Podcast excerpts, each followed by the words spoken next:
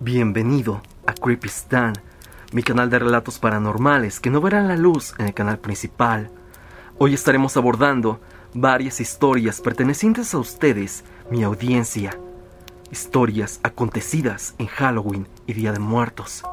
Fechas en las que se dice que los espíritus están en nuestro mundo. Que la brecha que divide el mundo de los muertos al de los vivos está más cerca.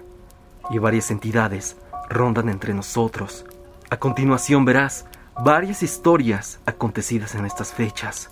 Si tú tienes alguna, siéntete libre de dejarla en los comentarios.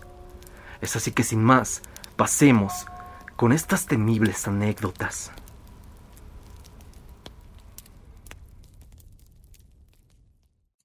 Paula nos cuenta una experiencia que titula Cuando la muerte se aproxima. ¿Qué hay, Stan? Espero que te encuentres bien. No sé cómo comenzar esta anécdota. Han pasado ya tres años y aún no lo creo.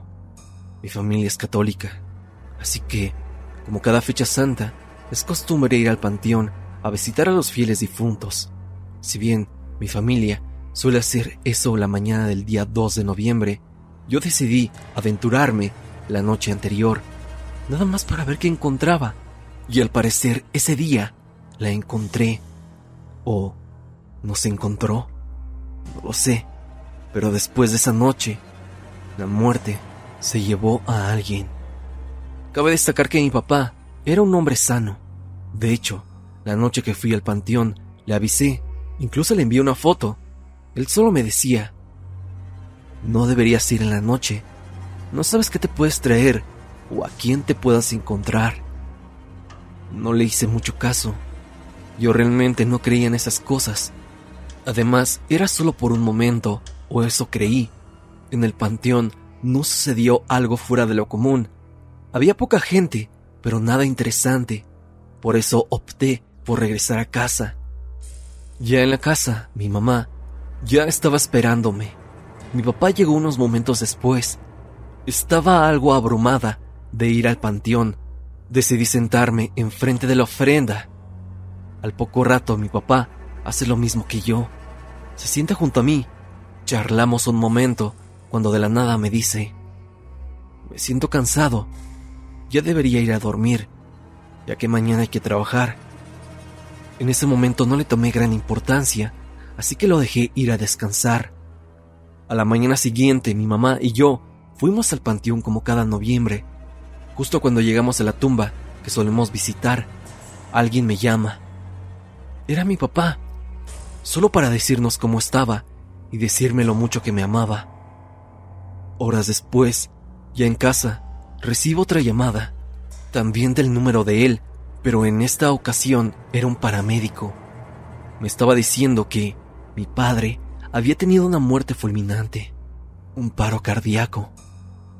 Todo pasó tan rápido, y ahora que lo analizo detenidamente, me doy cuenta de las señales que avisaban de la muerte estaba por llegar. Recuerdo la tumba donde recibí su última llamada.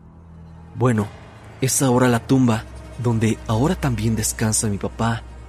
No sé si la muerte se presienta o si solo fueron coincidencias, pero es algo que aún me aterra. No me queda más que decir que disfruten a su familia, a sus amigos, a sus seres queridos, porque uno nunca sabe cuándo es que la muerte se aproxima.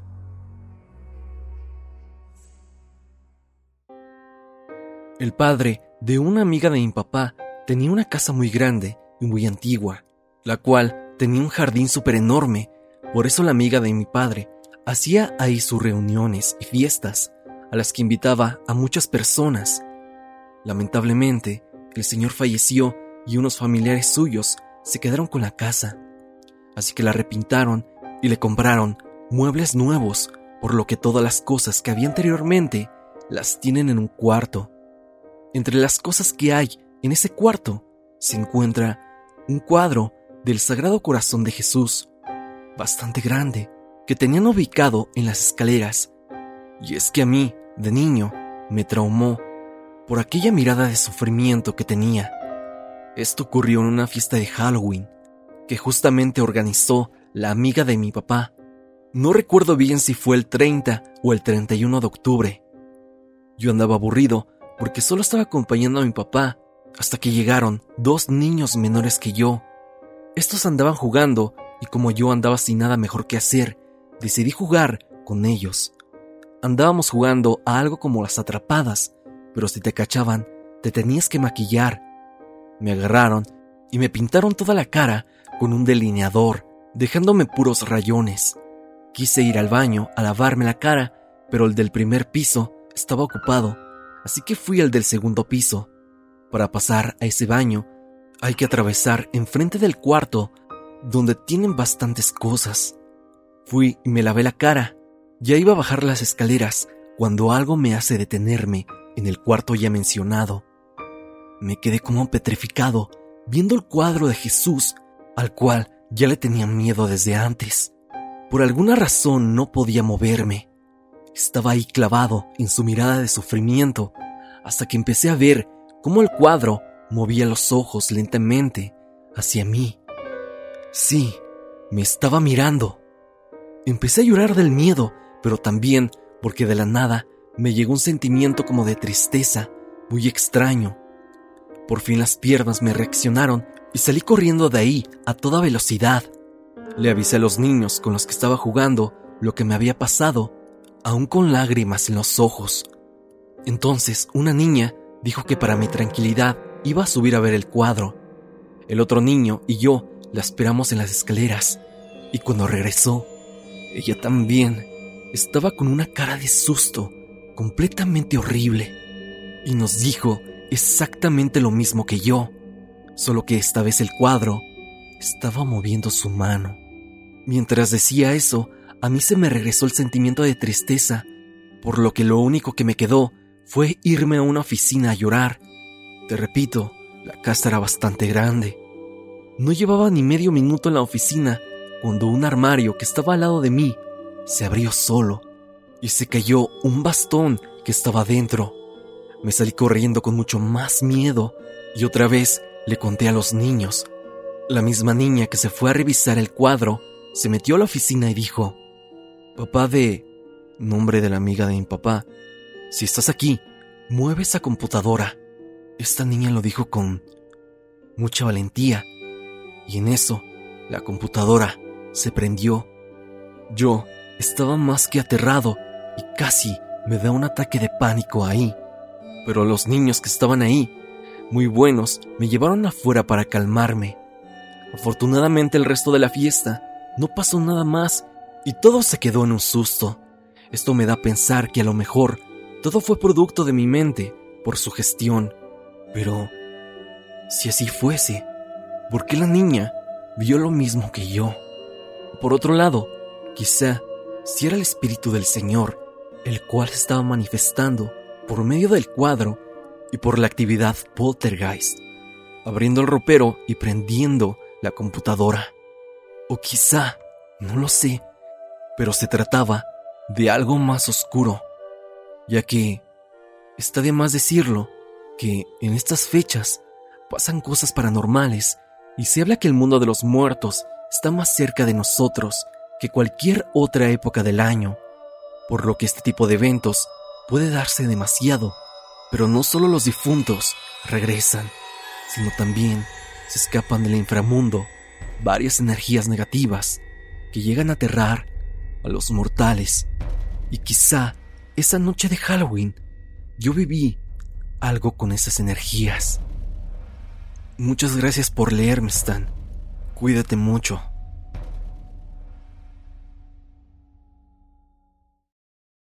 Niño fantasma. Dani Bautista nos cuenta su experiencia que tuvo en su escuela en pleno 31 de octubre. Pasemos con ella. Hola Stan.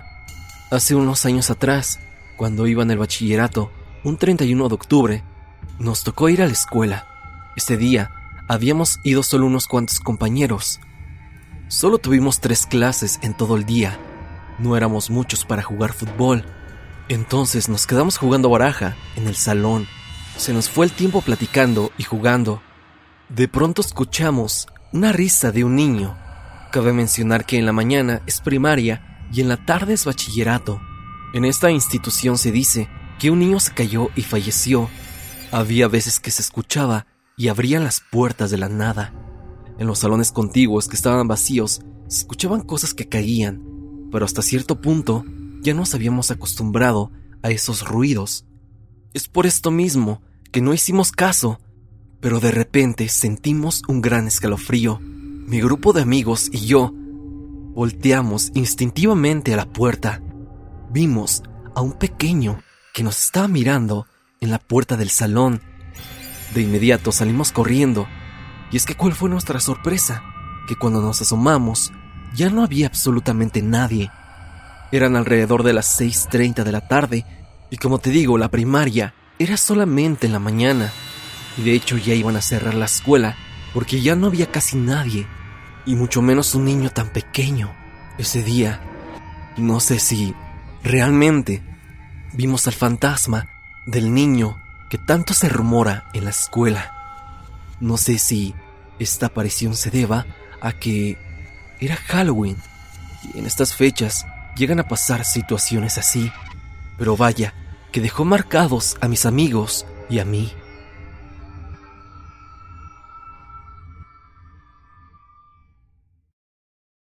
Jesse nos cuenta una experiencia un tanto curiosa acontecido una noche de Día de Muertos. Escuchémosla. ¿Qué tal? Mi nombre es Jesse y soy de la CDMX. He estado escuchando mucho tu canal y gracias a eso me animé a contarte mi experiencia. Tal vez pueda sonar no muy tétrica, pero sí algo extraña. Desde hace mucho tiempo, desde que tengo memoria, me ha encantado la tradición de Día de Muertos. Es por eso mismo que me gusta mucho poner la ofrenda y me preocupaba porque tuviera lo necesario. Hace unos años, cuando estaba en la secundaria, yo cursaba en el turno de la tarde. Le pedí de favor a mi mamá que comprara las cosas de la ofrenda para yo solo llegar a ponerla, y así fue. Llegué e inmediatamente empecé a montar la ofrenda, adornar y poner lo típico, como el agua, la sal, las velas, papel picado, las fotos de mis seres queridos y demás cosas. En ese entonces la colocábamos en la cocina porque no teníamos mucho espacio y ocupábamos la mesa. Una vez terminando el altar, me fui a acostar muy temprano. Recuerdo muy bien el sueño que tuve esa noche. Te lo juro, Stan, fue un sueño tan real que hasta la fecha lo sigo recordando muy bien. Soñé que estaba caminando y veía a muchas personas. Aunque no sabía dónde estaba, solo me veía caminando hasta que llegué a un lugar con mucha gente que estaba rodeando una mesa. En eso una señora, ya de la tercera edad, me dijo, Ándale hija, acércate a la mesa y come lo que tú quieras. Y yo solo le respondí, Claro, muchas gracias. Así que me acerqué a la mesa y la veía repleta de comida. Estaba buscando qué platillo escoger, pero hasta ahí es lo que recuerdo de ese sueño. A la mañana siguiente, desperté y no se me hizo nada extraño, así que me levanté y fui a la cocina en donde estaba mi mamá, mis hermanos y mi prima para la hora del desayuno, y en eso mi prima me dice, Jesse, ¿no recuerdas lo que pasó anoche? Y yo de, no, ¿qué pasó? No te mentiré, el comentario de mi prima me pareció raro, ya que yo no recordaba algo en particular de la noche anterior. En ese entonces, antes, teníamos un solo cuarto, en donde se encontraban dos camas y la sala. Saliendo del cuarto, había un pasillo para llegar a la cocina. Entre ellos, no había alguna puerta, solo una cortina en la entrada de los cuartos. Antes mi mamá dormía en un sillón y yo con mi prima en una cama y mis hermanos en la otra. Mi mamá me dijo, ¿segura que no recuerdas nada? Y yo le dije, no, no entiendo. Ya díganme mejor qué pasó. Mi mamá empezó a decirme. En la madrugada desperté porque sentí que alguien pasó al lado mío. Así que pensé que tu prima se había levantado por un vaso de agua a la cocina. Y para verificar le grité, Ale, eres tú. Y como ella estaba medio dormida, de nuevo le pregunté, Ale, ¿eres tú? En eso ella despierta y dice, no tía, creo que es Jessie porque no está en la cama. A mi mamá se le hizo raro, ya que soy muy miedosa. Y si iba a la cocina, siempre prendía la luz, porque me da miedo la oscuridad, y a la fecha lo sigo haciendo. Mi mamá continuó diciendo, a mí se me hizo muy raro que fueras tú, porque siempre prendes la luz. En eso me levanté y empecé a decir tu nombre, pero no me hacías caso y seguías caminando en la oscuridad, hacia la cocina, donde se encontraba la ofrenda. Pero te alcancé antes de que llegaras y me di cuenta de que estabas dormida. En eso recordé que despertar a un sonámbulo es muy peligroso, por lo que te tomé muy despacio del brazo para poder guiarte de nuevo hacia tu cama. Con lo que me contaron, me dio un poco de escalofrío por el sueño tan extraño que había tenido la noche anterior, ya que los dos se relacionaban mucho entre sí. Les conté el sueño y llegamos a la conclusión de que mis familiares, ya fallecidos, vinieron a visitarnos y a mí me invitaron de su comida. Y mi familia me hacía burla de que ya me querían llevar con ellos. Puede parecer mucha casualidad, pero no negarás que fue algo extraño, porque coincidió con el sueño. También un detalle extraño es que yo no he tenido episodios de sonambulismo ni antes ni después de esta experiencia. Yo me atrevería a contar, sin miedo a equivocarme, que de verdad nuestros muertitos sí regresan este día. Hasta aquí el video del día de hoy.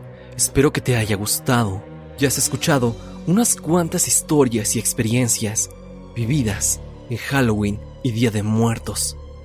Si tú tienes alguna vivencia paranormal en estas fechas, no lo dudes y déjala en los comentarios.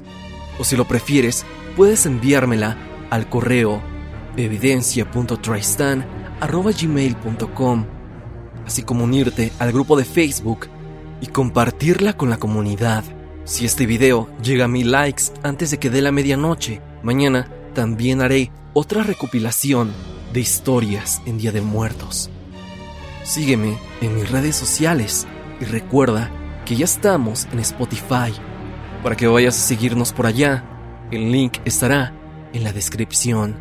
Sin más que decir, no te olvides de que yo soy Stan y te deseo dulces pesadillas.